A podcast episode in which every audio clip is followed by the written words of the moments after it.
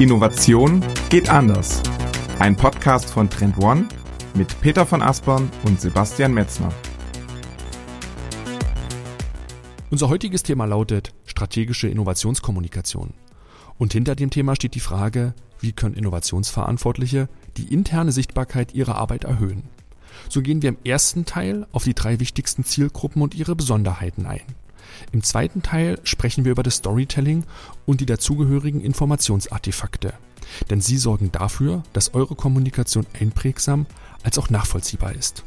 Am Ende der Folge stellen wir euch eine Vielzahl an Kommunikationsformaten vor. Von den Impulsvorträgen über die InnoCubes bis hin zu ganzen Innovation Days gibt es unzählige Möglichkeiten online als auch offline, die internen Stakeholder wirksam zu erreichen. Also mitten rein in Folge 40.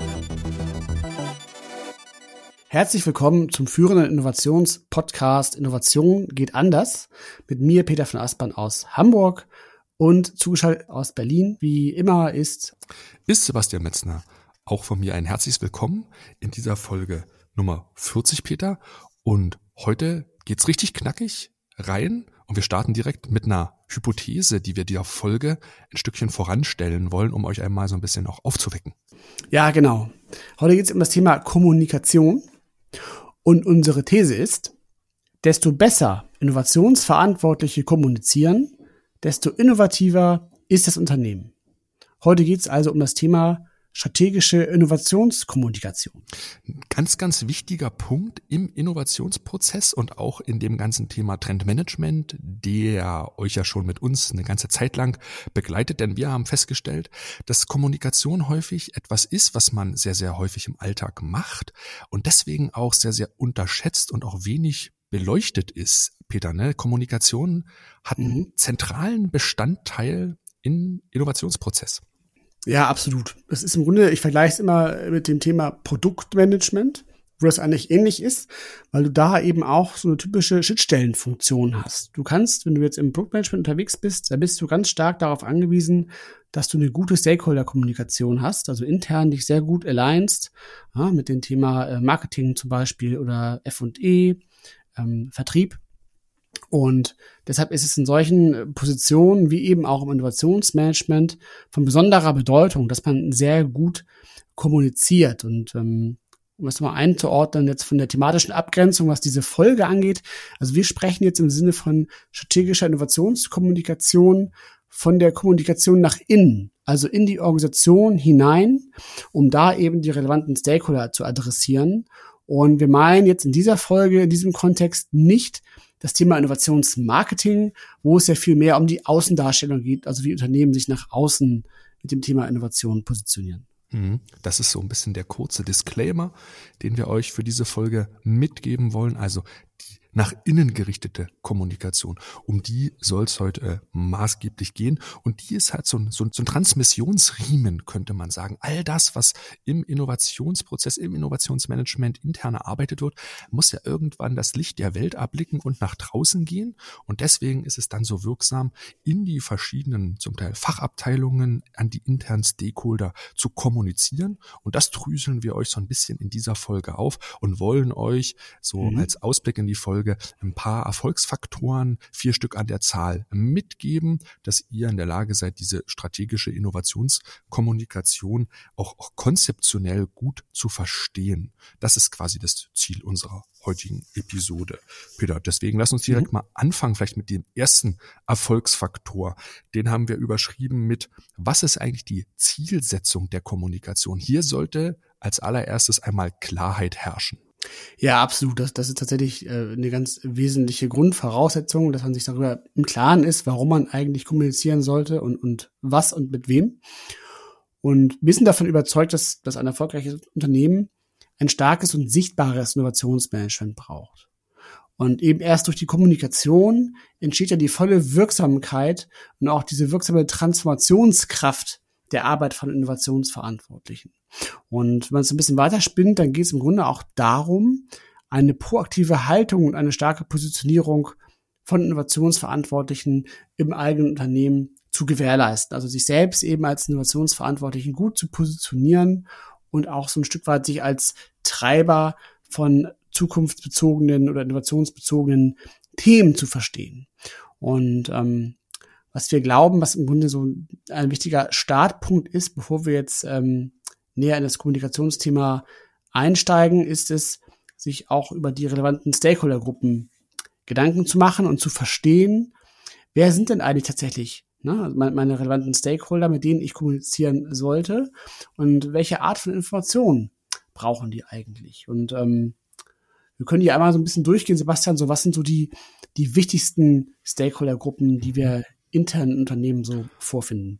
Ja, also insgesamt haben wir drei für euch mitgebracht. Wir gehen die am Anfang mal durch, dass er die mhm. überblickshalb ein Stück weit sehen kann. Das ist an allererster Stelle das C-Level, also das Top-Management im Unternehmen, manchmal auch ähm, gleichzusetzen mit der Strategieabteilung, die dort eine mhm. große Rolle spielt. Dann die Fachabteilungen selbst ne?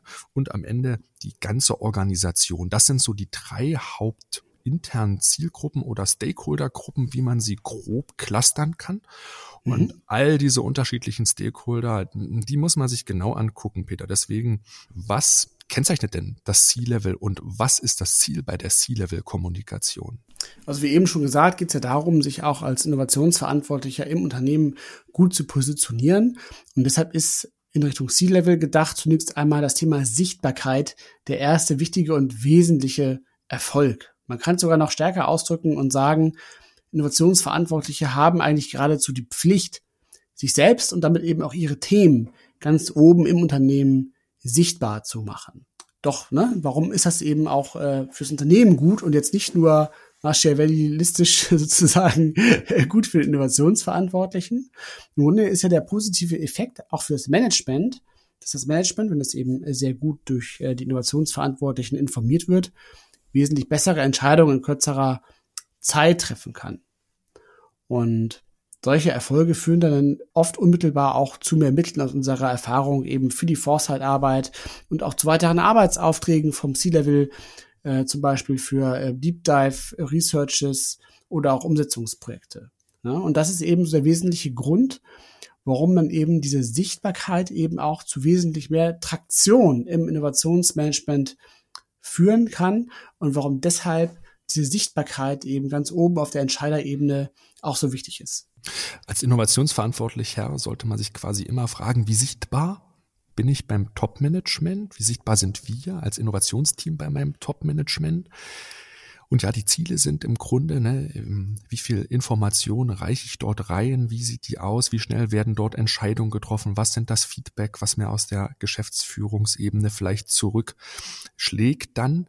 Das ist ganz, ganz wichtiges Instrument und aus unserer Erfahrung sind auch in den Projekten, die wir in den letzten Jahren gemacht haben, diese Kommunikationsstrukturen bislang noch sehr, sehr unzureichend ausgeprägt. Man könnte sagen, so sind so loose Connections, so ganz, ganz weiche, leichte Connections, die sich noch ja. nicht so stark formalisiert haben.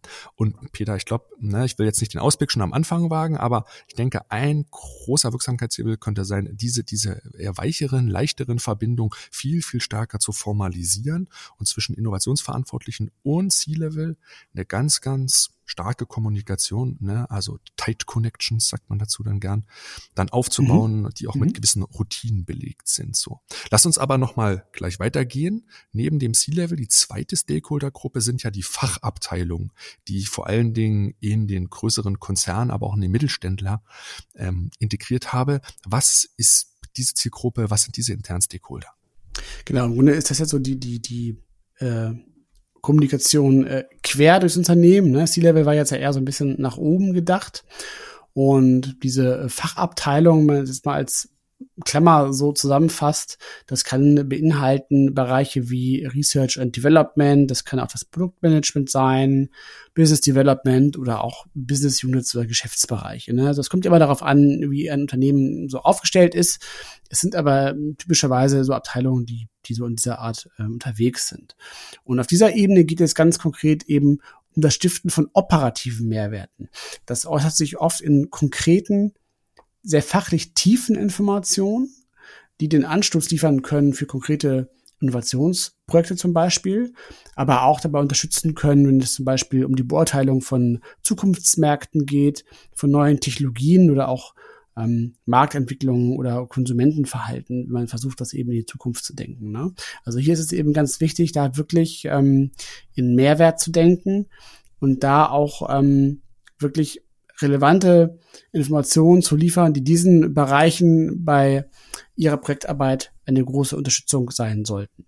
Und ähm, ein weiterer wichtiger Aspekt ist da tatsächlich ähm, auch diese Synchronität zwischen den Fachabteilungen und dem Innovationsmanagement. Das heißt, dass es hier sehr wichtig ist, dass beide Bereiche auch an den gleichen Themen arbeiten ne? und ähm, nicht quasi ähm, die die R&D-Abteilung ähm, sich jetzt mit der Blockchain-Technologie beschäftigt und Innovationsmanagement ist man aber schon bei Quantencomputing und ähm, hat da so, so eine Kreuz- und Querkommunikation, wie du immer sagst, Sebastian, ne? Mhm. Ähm, wo es eben nicht in die gleiche Richtung geht. Das heißt, hier ist es eben auch wichtig, sich eben auch abzustimmen oder sicherzustellen, dass man entsprechend auch an den gleichen Themen dran ist. Das ist natürlich auch eine Geschichte, die wir auch äh, jetzt schon häufiger in den letzten Folgen auch im Kontext des systematischen Trendmanagements adressiert haben, also Stichwort Innovationsfelder, wäre hier natürlich auch ein sehr guter Ankerpunkt, um diese Synchronizität tatsächlich sicherzustellen. Und an dieser Stelle ein kurzer Hinweis auf unsere Cloud-Lösung, den Trendmanager, den ich euch schon einige Male hier im Podcast vorstellen durfte.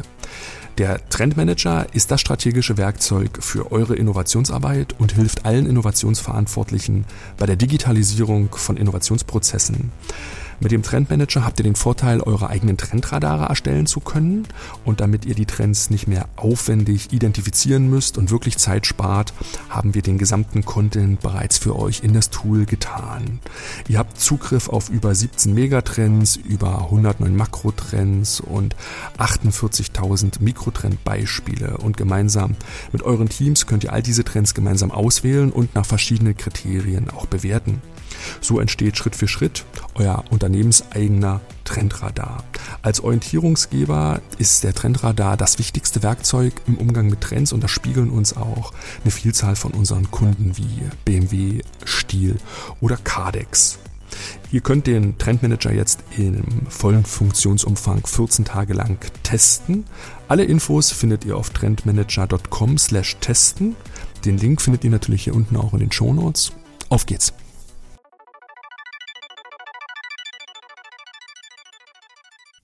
Ja, diese Querverbindungen zu schaffen, ne, dort auf Augenhöhe zu kommunizieren. Das ist etwas anderes, als wenn ich mit dem C-Level in den Ring steige. Hier sind andere Ziele und vielleicht auch andere KPIs wichtig, die es dort dann zu setzen gilt, die auch dann den Erfolg des Innovationsverantwortlichen ausmachen. Ne, ist aber ja, eher so eine Seitwärtsrichtung und muss man schon genau unterscheiden, dass diese Zielgruppe dann, und das werden wir vielleicht im weiteren Folgenverlauf euch gleich nochmal durchdeklinieren, dass man hier auch ganz, mhm. ganz anders inhaltlich kommuniziert. Aber wichtig ist erstmal dort zu unterscheiden. Ne, Peter, lass uns die Liste noch komplett machen. Die ganze Organisation oder unternehmensweite Kommunikation ist so diese dritte Stakeholder-Gruppe, die wir euch nochmal mitgeben wollen am Anfang, weil auch die hat wieder ein ganz, ganz eigenes Profil in der internen Kommunikation. Ja, absolut. Hier geht es tatsächlich eher so um die äh, Kommunikation in die Breite. Hier kann es auch oft sein, dass zum Beispiel auch die HR-Abteilung hier ein wichtiger Partner sein kann, äh, den man auch einspannen kann bei solchen Kommunikationsmaßnahmen. Und hier geht es tatsächlich auch wieder um Sichtbarkeit. Und Sichtbarkeit aber eher im Kontext eben auch dafür zu sorgen, dass im Unternehmen eine Atmosphäre herrscht, die viel mehr Offenheit gegenüber Wandel und Veränderung steht. Und dies kann zum einen eben zum Beispiel durch eine gute Aufbereitung von internen Erfolgsbeispielen erreicht werden, also zum Beispiel gelungene Innovationsprojekte oder auch erfolgreiche neue Produkte oder Geschäftsfelder, die erfolgreich hochgezogen werden konnten. Und ähm, ja, ein wesentlicher Beitrag sollte auch das Aufzeigen eines klaren Zukunftsbildes für die Organisation sein, um eben auch dafür zu sorgen, dass man es schafft, eben auch Ängste und Unsicherheiten bezüglich der Unternehmenszukunft zu reduzieren. Also Fragen zu adressieren wie, ähm, was erwarten wir von der Zukunft? Wie stellen wir uns unsere Zukunft vor? Mit welchen Entwicklungen rechnen wir hier? Ne? Welche Trends zum Beispiel sind auch besonders relevant für unser Unternehmen? Und welche Chancen entstehen hier für uns eigentlich? Und was tun wir als Unternehmen, um diese Chancen auch zu nutzen. Also im Grunde ist es tatsächlich auch so, so ein bisschen sowas wie Change Management ist natürlich immer ein großes Wort, aber es geht eben tatsächlich schon in diese Richtung halt tatsächlich ähm, ja hier für so ein bisschen mehr Sicherheit und Orientierung auch im Unternehmen zu sorgen, dass man eben tatsächlich dieses, diesen klaren Nordstern hat. Also idealerweise alle im Unternehmen verstehen, was die Zukunftsvision und auch der Zukunftsbegriff des Unternehmens halt sind und was auch die wichtigsten Pläne und Maßnahmen sind, um diese Zukunft erfolgreich zu gestalten. Und auch das kann durchaus ähm, ein Thema sein, was Innovationsverantwortliche sich zu eigen machen sollten. Wie gesagt, vielleicht auch manchmal im Tandem mit der HR-Abteilung, das haben wir auch schon oft gesehen, dass das sehr gut funktioniert. Und ähm, das ist tatsächlich jetzt eher so diese Kommunikation so in die ganze Organisation tatsächlich hinein. Also in die Breite zu gehen. Und viele Unternehmen ähm, implementieren ja dann auch unternehmensweite Ideen, Management, Softwarelösungen, Peter, ne, um vor ja. allen Dingen die Mitarbeiter da auch zu aktivieren, zu inspirieren. Das ist so eine konkrete Maßnahme, die wir vor allen Dingen in den letzten Jahren sehr stark gesehen haben. Das ist nicht ganz einfach und vielleicht auch gar nicht das Ziel bei dieser unternehmensweiten Kommunikation. Da braucht man auf jeden Fall die richtigen Voraussetzungen dafür. Aber mhm. natürlich kann man schon schauen, wenn man sich auch fragt, ne, wie erfolgreich sind wir, was ist hier unser Ziel, dann kann es natürlich bei solchen konkreten Instrumenten sein, ja, wie viele Kampagnen fahren wir da, wie viele qualitative ähm, Ideen werden da eingereicht. Sowas lässt sich immer leicht messen ne, und dann lässt sich auch immer leicht eine Aussage treffen. Aber im Grunde geht's hier bei der also unternehmensweiten Kommunikation um viel, viel weichere Faktoren. Also wie ja. durchlässig zum Beispiel ist unsere Organisation, wenn es um neue Ideen, um neue Vorhaben, gerade auch im disruptiven Bereich geht. Wie viel, mhm. wie viel Mut haben wir denn, neue Dinge auch auszuprobieren? Ne, wie, wie bereit sind wir zu scheitern? Das sind natürlich Dinge, die sich leicht sagen lassen, aber auch ganz schwierig messen lassen. Deswegen ist hier dieser Erfolg was sehr, sehr Intangibles und Weiches, was man sich aber schon im Klaren sein sollte, das ist alles fast schon auf dieser Unternehmenskulturebene anzusiedeln, Peter. Ne? Und wir haben uns auch gefragt, ja, wenn wir uns diese drei Stakeholder-Gruppen einmal anschauen, mhm. womit sollte der Innovationsverantwortliche jetzt denn starten?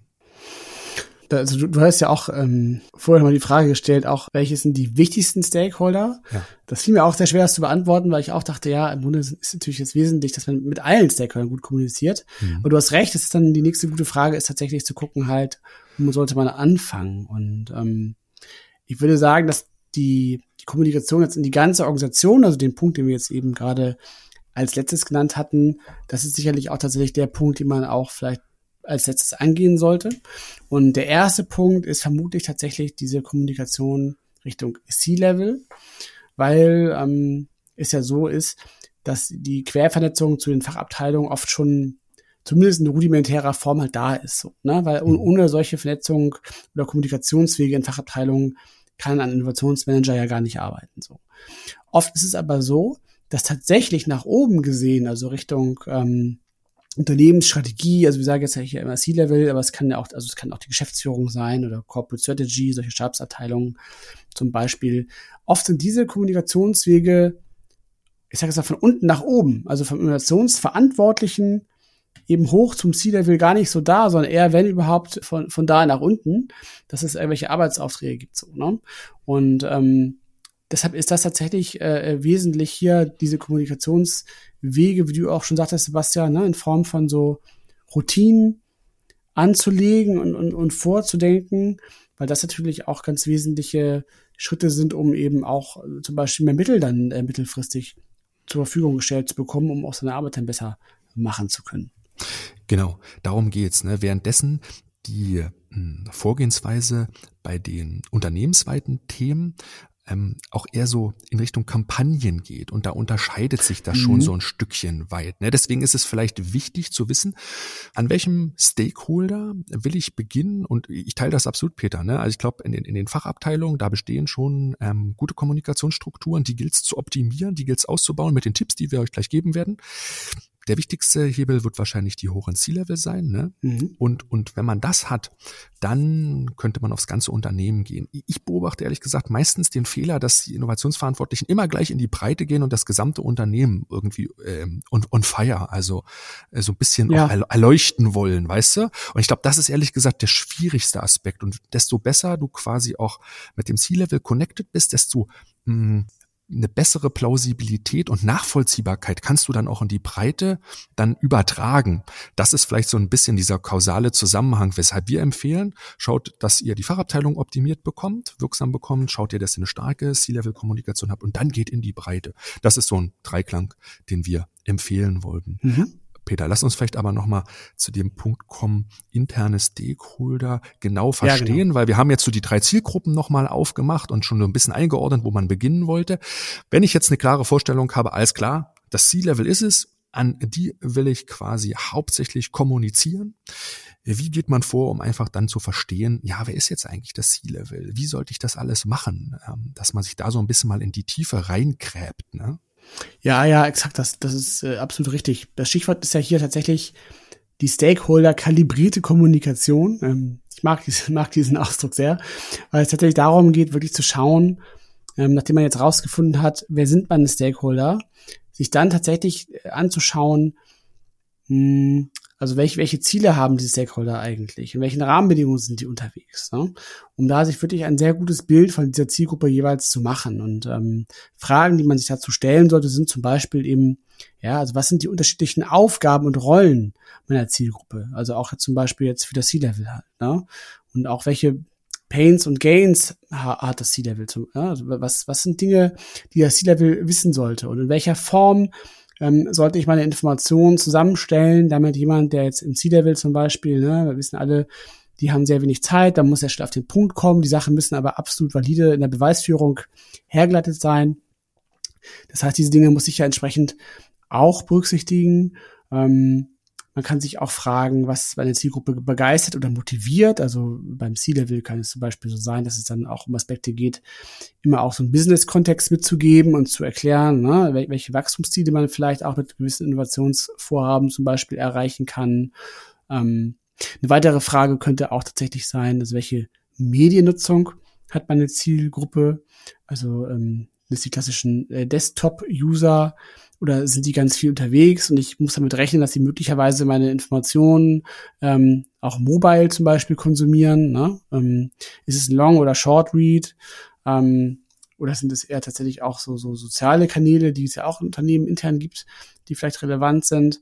Ähm, das sind so, so Aspekte halt, die man sich vorher ähm, genau überlegen sollte. Also würde ich, also im Kern, ne, also was sind, was sind die Jobs to be done für meine Zielgruppe und wie muss Information aufbereitet sein, damit die optimal damit arbeiten können. Man kann auch dann sogar hingehen und sich auch Personas äh, ähm, da zusammenstellen, um ähm, sich dieses Bild nochmal klarer zu machen halt. Ne? Dass ich jetzt wirklich sage, das sind hier meine Top drei Stakeholder und ich stelle stell mir für jede Stakeholder-Gruppe tatsächlich eine Persona, wo ich genau die eben genannten Aspekte nochmal ähm, da verarbeite und dann eben äh, mir darüber Klarheit verschaffe, welche Informationen in welcher Form sind eigentlich für meine Stakeholdergruppen tatsächlich relevant. Also hier sollte man in der Tat ein bisschen Zeit und Arbeit investieren und diese Zielgruppenanalysen, ne, wie sie ja schon lange aus der MAFO oder auch im Marketing sehr, sehr stark ähm, eingesetzt werden, mhm. die wichtigsten Essentials, die Peter genannt hat, sich da rausgreifen und dann auch nicht diese Mühe scheuen, mal so Persona, eine Persona anzulegen. Ähm, es, es kann auch eine Anti-Persona sein, auch eine Technik, die in den letzten Jahren ein bisschen ähm, populärer geworden ist. Ähm, an wen wollen wir quasi nicht kommunizieren? Diese Ausschlusskriterien helfen dann vielleicht auch mal. Aber es mhm. ist halt wichtig, quasi eine gute Vorstellung dazu haben, wer das ist. Und ja, der, der Punkt, den wir euch immer noch mal mitgeben wollen, ist, beim C-Level ist das ein bisschen schwerer, aber wenn ihr an die Fachabteilung oder ans ganze Unternehmen kommuniziert, wenn das eure Zielgruppe ist, führt auch Interviews mit den entsprechenden Personen und ähm, validiert oder verifiziert eure ähm, Erkenntnisse, gleicht die mit der Realität ab, weil wenn ihr im Team oder allein diese Personas erstellt und eine konkrete Nachvollziehbarkeit habt, dadurch mhm. ist es wichtig, den Abgleich mit der Realität hier zu fragen. Sind die Dinge, die ihr euch da quasi so konzeptionell überlegt haben, treffen die auch in der Wirklichkeit zu? Und mh, mm, eine gute Anzahl ist hier eigentlich zwischen drei und fünf Personen. Beim Top-Management ist das natürlich ein bisschen eingeschränkter, weil da habe ich wahrscheinlich nicht so viel Zugriff drauf, aber auch hier kann man natürlich kurze explorative Interviews führen, um einfach zu schauen, passt das mit meiner Zielgruppe? Sind diese theoretischen Dinge auch in der Praxis irgendwie belegt? Weil nichts ist schlimmer, darauf kommen wir nachher noch ein Stück zu sprechen zum Thema Feedback, nichts ist schlimmer, als wenn ihr Annahmen trefft, die dann im Grunde in der Realität einfach nicht treffend sind. Peter, Also vielleicht nochmal ganz kurz die Frage, warum ist es so wichtig, die Zielgruppe genau zu analysieren? Vielleicht das nochmal als kurzen Mehrwert hier? Man kann eigentlich das so formulieren, dass wenn die Stakeholder-kalibrierte Ansprache nicht gelingt, dann besteht aus unserer Erfahrung das sehr hohe Risiko, dass die Informationen die Empfänger nicht erreichen oder was fast auch schlimmer ist, als nicht relevant beurteilt werden. Ja? Und, und ähm, deshalb ist es wirklich extrem wichtig, äh, diesen Punkt mitzudenken und auch sehr hoch aufzuhängen ähm, in seiner eigenen Kommunikationsbemühung, weil man eben nur so sicherstellen kann, dass diese Informationen, äh, die man da intern darreicht, auch wenn sie noch so valide und richtig sind, die werden eben ihre Wirkung nur erfolgen, wenn sie tatsächlich optimal Stakeholder kalibriert aufbereitet sind. Deshalb ist das ähm, ein ganz, ganz wesentlicher Erfolgsfaktor aus unserer Sicht. Und ähm, Sebastian, der nächste Erfolgsfaktor, der schließt da auch so ein bisschen eigentlich an. Und zwar geht es hier um das Thema Storytelling, also tatsächlich eine Geschichte zu erzählen und in Storylines und Narrativen zu denken. Absolut das ist wichtig, die Informationen quasi so in so einem Zusammenhang darzustellen. Als wir die Folge vorbereitet haben, Peter, habe ich gesagt, häufig beobachte ich diesen Fehler, dass ganz, ganz viele Innovationsverantwortliche, als ob sie quasi ein Koch in der Küche wären, so nur die einzelnen Zutaten immer rausreichen. Ne? Dann gibt's dann so verschiedenste Maßnahmen oder auch Instrumente und das ist für mich immer so, mhm. ja, da werden dann so die, die Zutaten so rausgereicht. Wichtig ist es, dass man als Innovationsverantwortlicher, und das ist so ein bisschen das Bild, was ich dabei immer im Kopf habe bei diesen Storylines und Narrativen, dass man gute Gerichte zusammenstellt, die denjenigen dann auch schmecken sollen. Ne? Deswegen ist wichtig, die Zielgruppe zu analysieren. Aber der Koch zaubert dort wirklich ein, ein, ein sehr, sehr gutes Gericht und kommuniziert auch mit diesen Gerichten halt immer eine gewisse eine gewisse Geschichte. Und das ist eigentlich diese Zusammenhänge, die häufig fehlen. Also nicht in Einzelteilen denken, sondern Zusammenhänge nach draußen geben. Also um welchen Wandel geht's eigentlich hier? Welche Trends sind für uns wichtig? Wie hängt das mit der Strategie zusammen? All diese Nachvollziehbarkeiten, Peter, ne, die wir häufig immer wieder ansprechen, die denjenigen mitzugeben. Und Peter, du, du redest immer sehr, sehr viel von dem Thema Informationsartefakte, weil diese Informationsartefakte stellen diesen Zusammenhang her und machen diese Geschichten erst so richtig greifbar. Was meinst du, wenn du über Informationsartefakte sprichst? Ja, es geht ja darum, ähm, tatsächlich auch die, ja, diese Artefakte, die wir auch aus dem systematischen Trendmanagement kennen, immer wieder auch systematisch ins Feld zu ziehen. Also damit meine ich eben zum Beispiel so Dinge wie ein Trendradar oder auch Innovationsfelder. Also eben so definierte Artefakte, die halt da sind, die immer wieder in so eine logische Kette einzuordnen. So, das machen auch viele unserer Kunden auch tatsächlich sehr gut. Also mir fällt gerade ein, auch die Industrie- und Handelskammer Mittleres Ruhrgebiet zum Beispiel ähm, nutzen das auch sehr gut, um eben mit ihren Netzwerken zu kommunizieren. Und ähm, die Storyline ist zum Beispiel, äh, könnte so ungefähr aussehen, ne? dass man sagt, also wir haben uns intensiv mit der Zukunft und den relevanten Trends beschäftigt. Und ähm, Gemeinsam eben mit den wichtigsten Stakeholdern haben wir diese Trends intern bewertet und ein Trendradar erstellt. Und dieses Trendradar ist eben zum Beispiel ein ganz zentrales Informationsartefakt und der Dreh- und Angelpunkt deiner Storyline, weil du dich immer wieder in deiner Kommunikation auch auf dieses Radar beziehen kannst. Und dadurch erreichst du es eben, dass sich dieses Radar absolut intern etabliert, weil es einfach immer wieder vorkommt. So, ne? In jeder Story, die du erzählst, rund um das Thema Innovation, kannst du dich immer wieder auf das Trendradar zum Beispiel beziehen. Und dadurch erreichst du natürlich dann langfristig, dass das Thema Trendradar sich absolut etabliert. Und wenn man jetzt noch weitergeht, dann könnte man eben sowas formulieren wie, ne, die wichtigsten und potenzialträchtigsten Trends haben wir tiefer untersucht und im Abgleich mit unserer Unternehmensstrategie und Assets als Innovationsfelder abgeleitet. So, Innovationsfelder eben ein nächstes absolut wichtiges Artefakt, ähm, auf das man sich auch immer wieder beziehen sollte, weil diese Innovationsfelder ja im Grunde halt die der Kristallisationspunkt der gesamten Innovationsstrategie eigentlich darstellen. Ne? Und eben auf Basis dieser Innovationsfelder dann eben auch zum Beispiel, hast du ja vorhin auch schon erwähnt, Sebastian, auch Ideenkampagnen durchgeführt werden. Ne? Und ähm, das, und, und auf Basis dieser Ideenkampagnen wiederum werden Innovationsprojekte abgeleitet. Das ist auch ein ganz wichtiges Artefakt. So.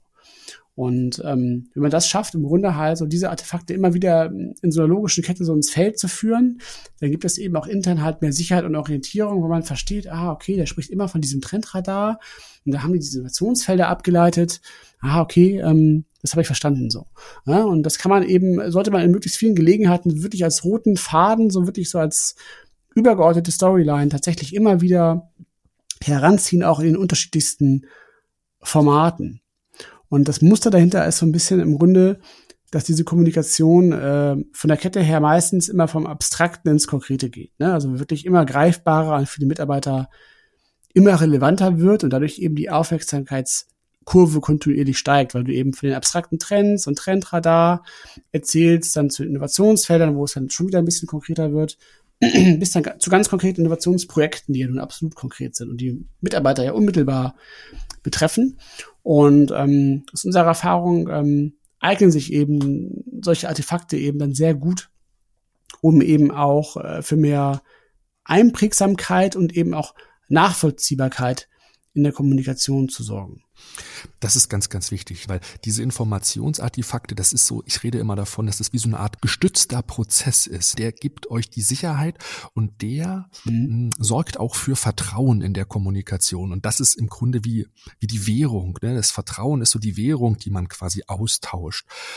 Und durch diese Artefakte ja, baut man gutes Vertrauen auf. Ihr, ihr könnt natürlich auch andere Artefakte nutzen, wenn ihr auf Szenarienbasis unterwegs seid. Dann ist euer Artefakt sind eventuell auch der Szenarientrichter oder Szenariokreuz, ne, was ihr immer wieder durch die Organisation mhm. tragt.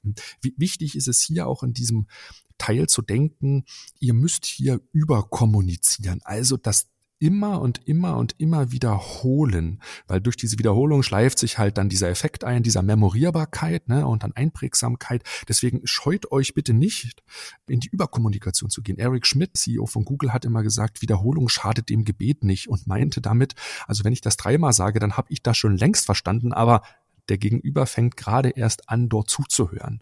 Und ja, da mhm. ist es im mhm. Grunde wie so eine Treppe, dass man wirklich, ich weiß gar nicht, vielleicht gibt es auch eine Zahl, ne, wie diese Dunbar-Number, ne, die es ja so für die Teamgrößen gibt, vielleicht auch eine Anzahl ja. von, von Kommunikationsmessages, äh, die es so rübersenden muss, bis derjenige auf der anderen Seite hm. das wirklich dann sowohl verstanden und dann auch ins eigene Handeln übersetzt hat. Ne, das ist ja ebenfalls ein, ein längerer Weg und da reicht es quasi nicht aus, wenn man ne, zweimal, dreimal, viermal vielleicht das so nebenher erzählt. Weil das, das bringt uns so ein Stück weit, weil du vorhin nochmal sagtest, denkt in Storylines, nutzt die Artefakte halt so, erzählt dort wirklich eine Geschichte. Häufiger Punkt bei den Storylines ist immer die Heldenreise. Die, die meinen wir mhm. jetzt ehrlich gesagt nicht. Die ist eher so für die Außenkommunikation, für mhm. das Innovationsmarketing gemeint. Hier ist es eher wichtig für die Kollegen oder für C-Level, diese Nachvollziehbarkeit, Einprägsamkeit zu haben. Und da ist mir auch nochmal aufgefallen, dass natürlich so so ein mehrstufiger Kommunikationsprozess wichtig ist. Ähm, aus dem Marketing, aus der Werbewirksamkeitsforschung ja sehr bekannt, dieses AIDA-Modell, es gibt auch das DAGMA-Modell, ne, alles ähm, so Anfangsbuchstaben, die so in eine Formel zusammengerückt werden. Aber wenn ihr ähm, intern kommuniziert, ähm, zieht vielleicht einen mehrstufigen Kommunikationsprozess, einen einstufigen Kommunikationsprozess vor. Was, was meine ich mit mehrstufigen äh, Kommunikationsprozess ist? Schaut euch wirklich nochmal an, bei eurer Zielgruppe geht es euch am Anfang darum, erstmal nur um Aufmerksamkeit zu sorgen. Wollt ihr jemanden quasi darauf hinweisen, dass es diesen, äh, dieses Innovationsfeld, diesen Trendradar, diese Trends, diese Zukunftschancen so gibt? Oder gilt es schon konkret vielleicht im nächsten Schritt nicht nur Aufmerksamkeit, sondern auch konkretes Interesse dafür auszulösen? Dazu musst du halt anders kommunizieren, die Information anders aufzubereiten. Oder gilt es wirklich im AIDA-Modell, die dritte Phase Desire, gilt es wirklich Begeisterung dafür auszulösen? Dann, dann müsst müsst ihr auch Emotionen schaffen oder ist euer Ziel am Ende wirklich so Action Handlungen mhm. zu initiieren. Also der Zusammenhang, den ich euch noch mal kurz mitgeben will, ist, verortet halt genau in diesem AIDA-Modell, welchen, welche Stufe der Kommunikation ist euch wichtig. Denkt vielleicht nicht sofort am Anfang immer, ja, wir wollen sofort Handlung haben. Die anderen sollen sofort anfangen, was zu tun. Das steht ganz am Ende. Es gilt, wie im Marketing, die Person so ein Stück weit zu nurturen, zu nähren, ihn dorthin zu führen über verschiedene Anlässe. Das ist, mhm. das ist hier ganz, ganz wichtig. Also denkt auch mhm. so ein bisschen in so einem Prozess. Das ist ja der Punkt. Und an dieser Stelle ein kurzer Hinweis auf unseren Trendradar für den Mittelstand, den wir gemeinsam mit dem Bundesverband der deutschen Industrie, dem BDI, gemeinsam im September veröffentlicht haben. Dort findet ihr sechs Megatrends und 24 Makrotrends, die von über 150 Innovationsverantwortlichen aus dem Mittelstand bewertet wurden. Wer von euch also wissen will, was die einflussreichsten und disruptivsten Trends sind, kann sich den Trendradar auf trendone.com slash trendradar-mittelstand runterladen. Und zu dem Radar bieten wir euch auch zwei kostenlose Webinare an, in denen mein Kollege Thorsten Reder die Schlüsselergebnisse nochmal detailliert vorstellt. Thorsten erklärt dort auch anhand von vielen Praxisbeispielen, wie Unternehmen mit den Trendradaren arbeiten, um Ableitungen zu den wichtigsten Trends zu treffen und diese in Innovationsfelder zu überführen. Wer von euch also den Prozess von den Trendradaren zu den Innovationsfeldern erlernen will, sollte unbedingt an den Webinaren teilnehmen. Auf trendone.com slash Webinar könnt ihr euch euren Platz jetzt sichern. Den Link findet ihr auch nochmal hier unten in den Show Notes. Und jetzt wieder zurück in den Podcast. Ja, hm, du hast ja auch eingangs mal erwähnt, den Punkt, dass es ja sowohl diese kampagnenorientierte Kommunikation gibt, als auch eher so dialogbasierte Kommunikation. Ne? Ähm, jetzt hast du ja eben auch noch mal an diesem AIDA-Modell sehr schön erklärt, wie eigentlich diese Kampagnendenke gut funktionieren kann, ne? dass man quasi das langsam hochfährt ähm, und da so verschiedene Stufen dann durchschreitet. Vielleicht kannst du noch mal den Punkt beleuchten, warum auch dialogbasierte Kommunikation sehr wichtig sein kann. Mhm. Ja, weil du natürlich gerade im C-Level, dort hast du nicht so die Kampagnen das bietet sich dort nicht an, sondern da trittst du eigentlich in so einen direkten Austausch. Das werden wir gleich bei den Formaten uns nochmal angucken bist du auch in so einem Impulsvortragsformat oder auch in einem Workshop-Format und dort sprichst du mit den Leuten face-to-face -face häufig oder via Videokonferenz heute. Und da brauchst du einfach eine Feedback-Schleife, weil das halt dieser Austausch von Argumenten ist. Das ist nicht so eine One-to-Many-Kommunikation, wo man einmal was reinkommuniziert und dann ist die Zielgruppe erstmal damit dann vertraut und macht im besten Fall was, sondern mhm. die dialogbasierten Formate, gerade im C-Level, ist halt dieses ständige Austauschformat und deswegen braucht man da Rückkopplungsschleifen, Feedback-Mechanismen, dass man hier in der Kommunikation, ja, wie es jeder von uns kennt, Argumente quasi Austausch für und wieder hat. Ne, das kann man sowohl unstrukturiert machen, wenn es um Workshop und Gespräche geht. Man kann das auch total strukturiert machen, indem man dort auch dann, dann Online-Tools quasi benutzt, indem man all die Dinge dann auch schriftlich formalisiert oder auch zum Teil so mit, mit Moderator und Sprechertext macht. Aber das ist schon sehr, sehr advanced. Das würde ich nicht raten, sondern ja. dialogbasierte Kommunikation ist einfach ein Rückkanal ähm, mit einzubauen, wenn es digital ist, analog natürlich ganz normale Gespräche zu führen. Peter, wie, wie siehst du das mit dem Dialogbasierten? Ja, das ist schon, das ist schon grundsätzlich absolut wichtig, weil es ja oft darum geht, äh, im Sinne von Kommunikation, das ja auch als, auch als Prozess zu denken. Und da brauchst du natürlich oft schlichtweg den Rückkanal. Ne? Das ist ja auch wichtig, dass du im Grunde halt zum Beispiel auch Informationen jetzt aus Fachabteilung zum Beispiel ja auch zurückfließen. Das ist ja ein ganz wichtiger Aspekt. Ähm, man äh, auch mitdenken muss, dass man dafür auch Möglichkeiten schaffen muss, weil als Informationsverantwortlicher bist du ja auch auf, auf den Zufluss von, von Informationen total angewiesen. Und aus dem Punkt heraus ähm, ist es absolut wichtig, eben immer auch tatsächlich diesen, diesen Informationsrückfluss tatsächlich in seinen Maßnahmen mitzudenken. Also das, das, da stimme ich dir komplett zu. Ja, dann machen wir so ein bisschen hier einen Haken dran an dem ganzen Thema Storytelling und Prozess und Rückkanal und gehen mhm. nochmal zum dritten Erfolgsfaktor. Ne? Das ist eigentlich das, was wahrscheinlich euch am brennendsten interessiert. Was sind eigentlich die Kanäle und die Formate, die es jetzt ja auch sehr, sehr griffig und auch anfassbar machen, mhm. in denen man zu diesen Zielgruppen kommunizieren sollte. Häufig denkt man sofort in diesen konkreten Lösungen. Ah, ich habe da schon eine Idee. Heißt es, wir machen das und das und das und das. Äh, wir initiieren einen neuen Podcast. Den könnten wir machen. Oder lass uns doch eine Lernplattform aufbauen, wo wir das den Mitarbeitern so teilen. So, äh, es sind häufig über Ideen, über die man reinkommt. deswegen rufen wir euch nochmal zu. Ähm, geht aber, wenn ihr ja in die Ideen reingeht, nicht sofort rein, sondern geht die Kette erstmal hoch, fragt, was ist die Storyline, die Informationsartefakte und geht nochmal hoch zur Zielgruppe. Und dann kommt er wieder zu diesen Kanälen und Formaten zurück. Was sind denn quasi die Kanäle und Formate, die wir für die jeweiligen Zielgruppen so in der Folge mitgebracht haben? Mhm. Also tatsächlich ist der Punkt ganz wichtig, den du eben nochmal gesagt hattest, dass tatsächlich die Wahl des Formates ist im Grunde eigentlich eher so als eine Art Konsequenz zu betrachten. Also Konsequenz daraus, dass du dir eben vorher tatsächlich die Stakeholdergruppen jeweils angeschaut hast und dass du dir im Klaren bist auch, in welchem Narrativ du kommunizieren möchtest.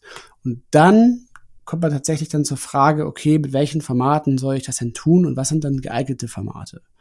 Ähm, es gibt tatsächlich eine ganze Menge von Formaten, die sich dafür sehr gut eignen. Ähm, Klassiker sind natürlich so Dinge wie Reports und Studien, ne? dass man quasi, also wir kennen das jetzt auch von, von EWE e zum Beispiel, die halt ein internes Trendbook produziert haben, was ein wirklich sehr, sehr eindrucksvolles Kompendium ist, wo man im Grunde zeigt, welche Trends sind eigentlich hier intern für unsere Organisation äh, relevant, auch mit Einschätzungen jeweils äh, versehen von Experten, ne, um eben für diese breite interne Orientierung zum Beispiel zu sorgen halt. Ne? Da hat man da tatsächlich so eine Art Buch sogar fast schon produziert. So weitere Dinge ähm, können auch Visuals sein, die man auch vielleicht sogar auch ausdruckt. Ne? Also das, das, das kenne ich auch von vielen Unternehmen, die dann in der Cafeteria ähm, zum Beispiel halt oder auch in, in, in Fluren halt so so so im Grunde ähm, wie sagt man, also Plakatwerbung sozusagen machen für, für Kampagnen zum Beispiel. Ne? Graphical mhm. Recordings, Peter, sind ja so, so Sachen, ne, die auf ja, so Sketchern und so wirklich auf richtig leinwandgroßen Untergründen dann äh, wirklich sehr, sehr schön illustriert gemacht werden, so, ne? Ja, absolut. Also das, das ist natürlich sehr, sehr, sehr eindrücklich. Dann gibt es auch tatsächlich den Fall, das war auch bei der DB Systel oder was bei Lufthansa Technik, die auch mit Videos arbeiten, die tatsächlich selber auch Videos produzieren zu bestimmten Themen ähm, nur für den internen Gebrauch wohlgemerkt, um da eben einfach dafür zu sorgen, dass man eben auf eine eingängige Art und Weise halt ähm, die Mitarbeiterschaft informiert über, über ähm, größere Entwicklungen, die man zum Beispiel beobachtet hat oder auch über relevante Innovationsvorhaben, die die nächsten ähm, Monate oder vielleicht auch sogar Jahre ähm, prägen werden. Also da ist durchaus ähm, auch die Möglichkeit, da mit Videos zu arbeiten.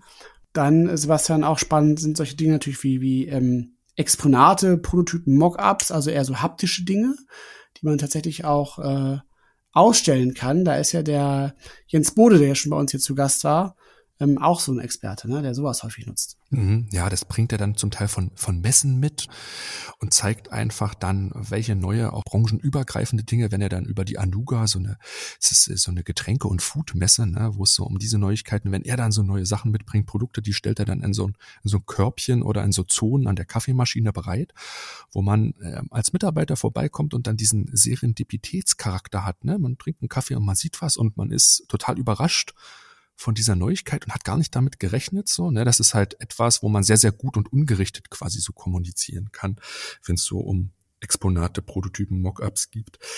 Ganz klassisch, ne, neben diesen eher haptischen Dingen natürlich auch viele digitale Dinge. Es sind, wenn man intern Blockformate aufsetzt, das hat die Anja Höft von Stil erzählt, dass sie intern, glaube ich, einen eigenen äh, Blog pflegen und den Mitarbeitern zur Verfügung stellen. Es sind aber auch Newsletter-Formate. Ähm, auch von denen hat Jens Bode gesprochen, ne, dass er quasi jeden Freitag so Newsletter seinen Kollegen ähm, intern pusht, wo er auch nochmal die wichtigsten Dinge aus der Woche kommuniziert und reportet. Das sind ebenfalls so zwei klassische digitale Formate. Ähm, immer on Voca werden digitale Kurse, in denen man quasi, das ist eine spezielle Form von so, so Lernmedien, ne, so eine Plattform unterschiedlichster Art, ne, Udemy, Udacity, ihr kennt das vielleicht so ein bisschen äh, aus eurem aus eurem normalen Kontext, dass man als internes Video halt so Schulungsformate macht, wo man wirklich in verschiedenen Lektionen den Leuten etwas kommuniziert, erklärt, sie unterrichtet, ne, und ihnen vielleicht auch so Quizzes mitgibt, die sie dann beantworten. Auch das ist eine sehr sehr gute populäre Form geworden, um intern einfach ja Innovationsprojekte vorzustellen und dann auch verschiedene Inhalte ähm, so Wissen zu vermitteln. Peter Vorträge und Panel Panel-Diskussionen sind auch nochmal so, so ein Klassiker in dem, in dem ganzen Kontext. Ja, absolut. Das sind ja eher auch so diese Live, Live-Formate, beziehungsweise jetzt eben halt dann auch äh, mancher gestreamte Live-Formate, ne? Ähm, tatsächlich, also wo es eben darum geht, also es kann auch zum Beispiel ein gutes Mittel sein, sich auch mal externe Experten einzuladen, die einfach über eine bestimmte Technologie oder eine Innovation äh, berichten, ne? also sich eben auch ähm, ein bisschen von außen reinzuholen, natürlich auch tatsächlich diese Panel-Diskussionen halt, um eben auch wirklich auch mal kontroverse Themen zu diskutieren und auch verschiedenen Meinungen halt Raum zu geben im Unternehmen. Das kann auch sinnvoll sein. Hm, dann natürlich, äh, was jeder Innovationsverantwortliche sowieso weiß, Workshops ist natürlich die, die äh, Allzweckwaffe und der Modus operandi sowieso.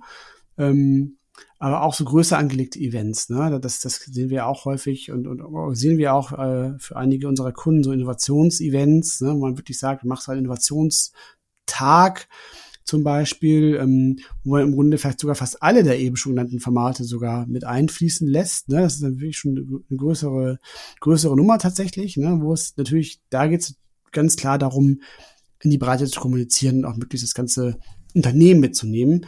Ähm, aber auch sowas kann man natürlich dann wiederum auch mit anderen Formaten dann auch so ein bisschen medial äh, begleiten und auch dann weiterspinnen, wenn das Event vorbei ist. Ne? Also sich da auch wieder ähm, äh, beziehen. Ähm, was gibt's noch, Sebastian? Dann gibt's auch das, das Thema also Inno Rooms oder Inno Labs, wie auch immer man das äh, bezeichnet so, also als begehbare Exponate, sage ich mal ganz gern, ist auch gerne genommen, ne? Ja, ja, ja, weil es total eindrücklich ist, wenn man ganze Räumlichkeiten schafft, ne? oder einige Unternehmen stellen sich sowas auch in die Entrees, ne? Dort hast ja. du quasi verschiedenste Installationen, entweder werden äh, Produktneuheiten, aber auch Videoformate. Es geht darum, das irgendwie erlebbar und erfahrbar zu machen, ne? So einem Raum, auch so einem Ortzug oder die Innovationen auch so einen Ort zu geben, der dort wirklich mit ja, konnotiert ist. Da bauen auch dann die, die Mitarbeitenden ähm, eine Beziehung dazu auf. Ich glaube, das ist ganz, ganz wichtig, auch so eine Manifestation zu schaffen. Und da gibt's unterschiedlichste Formate, InnoCubes, InnoRooms, InnoLabs,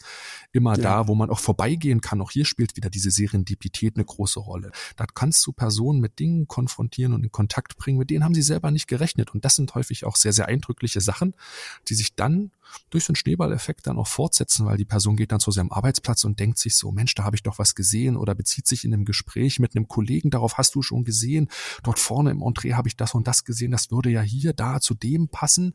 Da entstehen dann einfach diese ja. ähm, Beziehungen, diese, diese, diese Einfälle, das kann man damit sehr, sehr gut stimulieren, wenn man so Orte hat. Ne? Auch, auch Jens Bode macht sowas bei Henkel, ähm, hat er mal erzählt. Ähm, ich überlege, Airbus hat solche Sachen auch.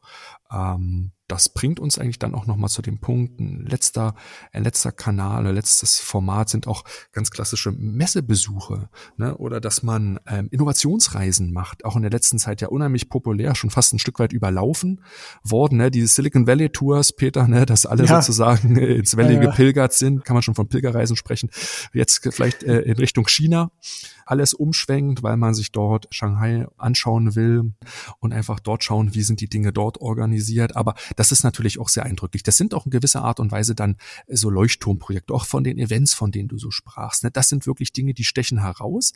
Die haben eine lange Vorbereitungszeit, die haben eine Durchführungszeit, auch eine lange Nachwirkung, von denen kann man zehren. Ja, das ist so ein bisschen die Bandbreite, die wir euch mal vorstellen wollten. Da gibt's natürlich auch noch eine Vielzahl von Dingen, die wir jetzt nicht mit aufgenommen haben, aber ähm, hier gibt's eine ganze Klaviatur ähm, von Möglichkeiten, auf denen man spielen kann. Wichtig ist es halt immer zu überlegen, wann wähle ich digitale Kanäle, wann wähle ich analoge Kanäle. Denn wenn man hier wieder, und da stelle ich nochmal den Bezug zu den Zielgruppen her, wenn man eher mit den C-Levels und Fachabteilungen unterwegs ist und eher so in die Tiefe kommuniziert, dann sollte man genau überlegen, welchen Kanal, welches Format. Hier ist eher weniger mehr, weil die Kommunikation mhm. halt viel tiefer und viel, viel wirkungsvoller ist. Da brauche ich nicht in die Breite gehen. Wenn ich aber das ganze Unternehmen gemeinsam auch mit der HR-Abteilung auf der Innovationskulturebene bespielen will, dann brauche ich natürlich eine Vielzahl von Touchpoints, eine Vielzahl von Formaten. Hier muss auch eine hm, starker Aktualitäts- und Neuigkeitsbezug hergestellt werden. Hier kann ich nicht immer das Gleiche machen. Und wir wissen ja, alle Kommunikation ist heute nicht mehr linear so. Ich habe eine Kette von Abfolgen, sondern es, man muss viele Touchpoints ähm, installieren, wo man immer mal wieder mit einem dieser Touchpoints in Kontakt kommt und so dieses Thema sich auch dann weiterentwickelt. Das sollte man auf jeden Fall beachten. Mhm. Peter, mhm. lass uns noch mal vielleicht, nachdem wir das so aufgezählt haben, noch mal ganz, ganz konkret sagen, ähm, in Richtung C-Level gedacht, welche zwei, drei Formate sollte ich hier auswählen, die zur Zielgruppe passen? Also wie, wie, du eben schon sagtest, also hier ist definitiv weniger mehr. Also da geht es wirklich darum, ähm, auf den Punkt zu kommunizieren. Das können eben auch mal so kürzere Reports sein, also im Executive Summary Format, wo man wirklich nochmal neue Themen beleuchtet ne, und, und on point wirklich sagt, ne, was habe ich beobachtet, was ist eine Handlungsempfehlung, was sollten wir als nächstes tun.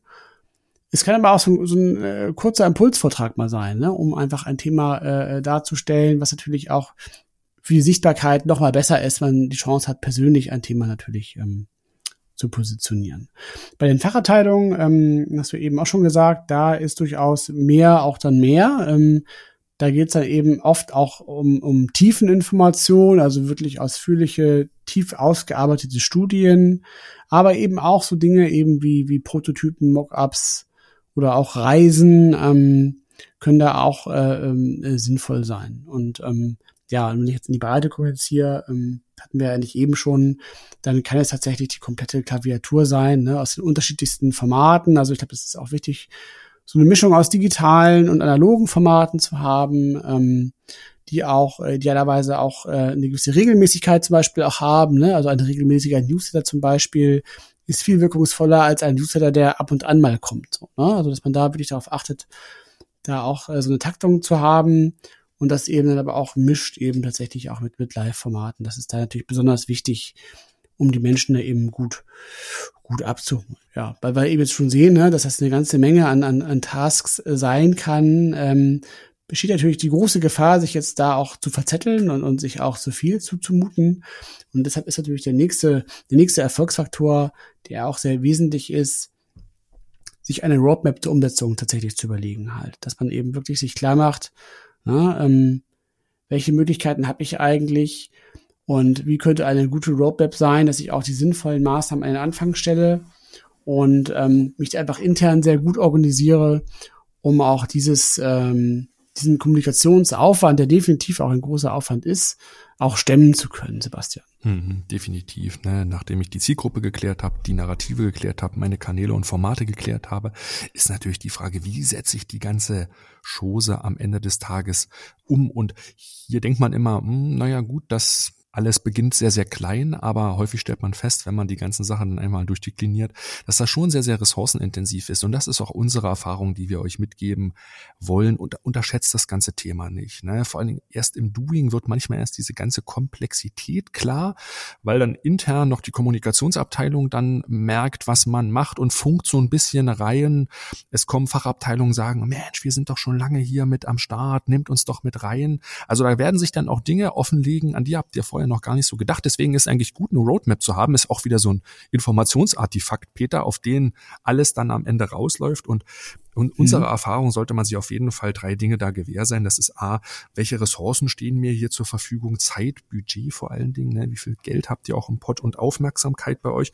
Ne? Schätzt das realistisch ein. Das ist ganz wichtig. Was können wir schaffen? Und nehmt euch nicht zu viel vor. Die Gefahr ist immer, dass man gerade, wenn man in der ja. Unternehmensbreite unterwegs ist, Peter, du kennst das, ne, sich viel, viel zu viel vornimmt, sehr, sehr chancenorientiert ist, gerade im Innovationsmanagement, aber so ein bisschen dann auch die, die, den Realitätsblick so vernachlässigt und alles immer von, von der Ebene, das, das wäre doch gut, wenn wir das hätten. Aber hier mhm. ist es mhm. viel, viel effektiver, wenn man das am Anfang ein bisschen angespitzter macht. Gerade wenn man, wie eingangs betont, C-Level und Fachabteilung angeht, weniger, aber besser. Ne? Dieser alte Dieter Rahms-Satz, der fällt mir da immer ein. Jetzt, zweiter Punkt ist, ne, welche Personen arbeiten mit? Weil am Anfang sind alle immer relativ zügig mit Ideen mit dabei. Ähm, hier ist es halt ganz klar, so Kommunikation ist meistens immer so eine On-Top-Aufgabe. Klare Verantwortlichkeiten schlagen hier immer gut, guten Willen. Also welche Personen arbeiten mit, wer entscheidet und was muss wirklich und wer muss vielleicht noch wirklich informiert werden. Darüber müsst ihr euch im Klaren sein, ordnet da die, die Personen zu. So und, und setzt den Personen auch klare Hüte auf, als setzt es das ganze Thema Timing, was in so einer Roadmap drin sein muss welche Timing-Skills hier zu halten, welche anderen Termine vielleicht in der Organisation gibt's hier nochmal zu berücksichtigen. Ne? Über das Jahr, über so ein Quartal gibt's ja dann doch schon einige fixe Termine, die es dazu beachten gibt. Unsere Erfahrung immer ist, plan wirklich dort dort unbedingt Puffer mit ein, weil die Abstimmungsschleifen, die haben eine extrem hohe Sprengkraft. Häufig denkt man immer, man macht das mal so in zwei Wochen, stellt das schnell zusammen. Häufig ist es immer ne, diese alte Faustformel, alles dauert doppelt so lang. Ihr könnt euch da gerade in großen Organisationen, stemmt man sich dann am Ende meistens dann immer gegen die Deadlines. Und um hier einfach auch ein bisschen Muße dabei zu haben, weil das ist ebenfalls wichtig, ähm, setzt die Timings ein bisschen luftiger. Also das sind so die drei Dinge, die so in einer Roadmap drinne sind, Ressourcen, Personen, Timings das ganze Thema Projektmanagement hier nochmal aufzugreifen. Und Peter, in dieser Roadmap kristallisiert sich auch alles ein Stück weit dann am Ende und manifestiert sich. Ja, absolut. Und ich glaube auch, ähm, dass ein guter Überbau für diese Roadmap auf jeden Fall auch nochmal dieses Denken in Narrativen eben sein sollte. Also das sollte vielleicht so ein bisschen auch so das übergeordnete mm, Leitmotiv sein tatsächlich, ne? dass ich von vornherein auch diese Kommunikation eben in diesen Informationsartefakten äh, mitdenke worüber wir ja vorhin schon äh, gesprochen hatten und dass ich dann danach entsprechend auch diese Roadmap halt mir gut aufbaue halt. Aber du hast natürlich völlig recht, am Ende des Tages ist es schon wichtig, äh, da seine Ressourcen und Mittel gut einzuschätzen. Also es macht schon Sinn, auch wirklich aber auch Ressourcen für das Thema Kommunikation explizit zu reservieren und das nicht so als so eine äh, Residualtätigkeit zu betrachten, dass man sagt, wenn ich noch Zeit übrig habe, dann mache ich mir mal Gedanken, wie ich kommuniziere, sondern nein, es sollte schon tatsächlich ähm, als ein elementarer Task betrachtet werden. Aber klar, am Ende des Tages äh, muss man eben den Reality-Check machen und schauen halt, welche Ressourcen habe ich denn so und sich dann wirklich dann auch auf die Essentials fokussieren und dann die lieber gut machen, als, als vieles so anstoßen, dann aber nicht zu Ende zu kriegen halt. Mhm. Ab, äh, absolut.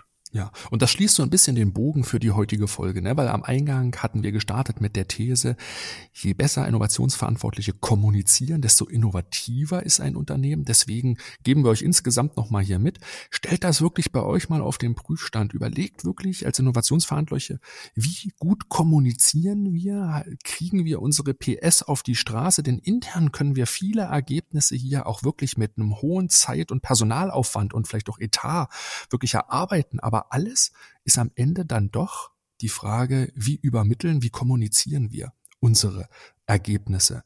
Peter, das ist so ein Stück weit die Kernaussage und ja, uns würde es natürlich auch freuen, ähm, von euch zu hören, ob ihr diese These teilt und ob ihr die ähnlich seht. Ähm, schickt uns dort gerne Feedback. Wir diskutieren auch gerne kontrovers mit euch auf unseren natürlich LinkedIn-Profilen, aber auch gern an podcast.trendone.com. Bevor mhm. wir ganz zum Ende kommen, Peter, fassen wir nochmal schnell zusammen, was sollten die Zuhörer und Zuhörerinnen aus diesem Podcast, aus dieser Folge mitnehmen? Ja, genau. Also aus unserer Sicht absolut den Punkt, dass die Sichtbarkeit von Innovationsverantwortlichen der wesentliche oder ein wesentlicher Erfolgstreiber sind. Das war ja, wie gesagt, unsere Eingangshypothese. Dann haben wir darüber gesprochen, dass die Auswahl von Formaten und Kanälen sich an den Stakeholdern orientieren sollte. Stichwort Stakeholder kalibrierte Kommunikation. Wir haben darüber gesprochen, dass Storytelling und Narrative für eine eingängige und verständliche Kommunikation äh, genutzt werden sollten, ne? auch immer wieder mit diesen Informationsartefakten wie eben zum Beispiel Trendradar, Innovationsfelder ähm, oder auch Innovationsprojekte, dass man die immer wieder heranzieht und so eine Art roten Faden in seiner eigenen Kommunikation etabliert. Hm, dann haben wir darüber gesprochen, dass es sehr wichtig ist, auch ähm, Kanäle und Formate bewusst auszuwählen und dafür zu sorgen, eine konstante Durchdringungskraft zu etablieren, weil das wesentlich ähm, erfolgswirksamer ist als diese kurzfristigen, wie du immer sagst, ähm, Aufmerksamkeitsstunts, ähm, die halt zwar kurzfristig ein schönes Feuerwerk sind, aber dann doch langfristig schnell verpuffen. Also wirklich auch daran zu denken, ne, auch Stichwort Roadmap, dass natürlich auch Kommunikation hier durchaus langfristig angelegt sein sollte. Und zu der letzten, wir haben es ja eben gerade gehabt, die Umsetzung anhand einer Roadmap zu planen, ne, da auch das Thema Storytelling und, und auch Narrative so als Leitmotiv drüber zu legen und dann eben zu schauen, wie schaffe ich es entsprechend mit meinen Mitteln, die ich zur Verfügung habe, tatsächlich gut Stakeholder kalibriert zu kommunizieren. Schön, Peter. Sind wir am Ende der Folge. Es hat mir heute echt viel Spaß gemacht, über dieses unterschätzte Thema mit dir zu sprechen. Hab lieben Dank für deine Zeit, Peter, heute. Ja, sehr gerne. Hat mir auch Spaß gemacht. Ich äh, muss auch sagen, in diesem Thema steckt tatsächlich sehr viel äh, drin und das war auch bestimmt nicht die letzte Folge, nehme ich mal an, äh, zu diesem Thema. Ja, das glaube ich auch nicht. Ne? Die, die Büchse der Pandora ist offen. In genau. unserer nächsten Folge, die kommt am 23. Dezember, also einen Tag vor Weihnachten, haben wir wieder einen Gast unseren Innovation Analysten, Trendanalysten Sandro Megale und der wird uns in der Vorweihnachtsfolge dann zum Thema Metaversum mal alle wichtigen Dinge kommunizieren. Das wird auf jeden Fall ein großes Fest, da freue ich mich schon wirklich drauf. Ne? Peter, du hast ihn eingeladen für die Folge.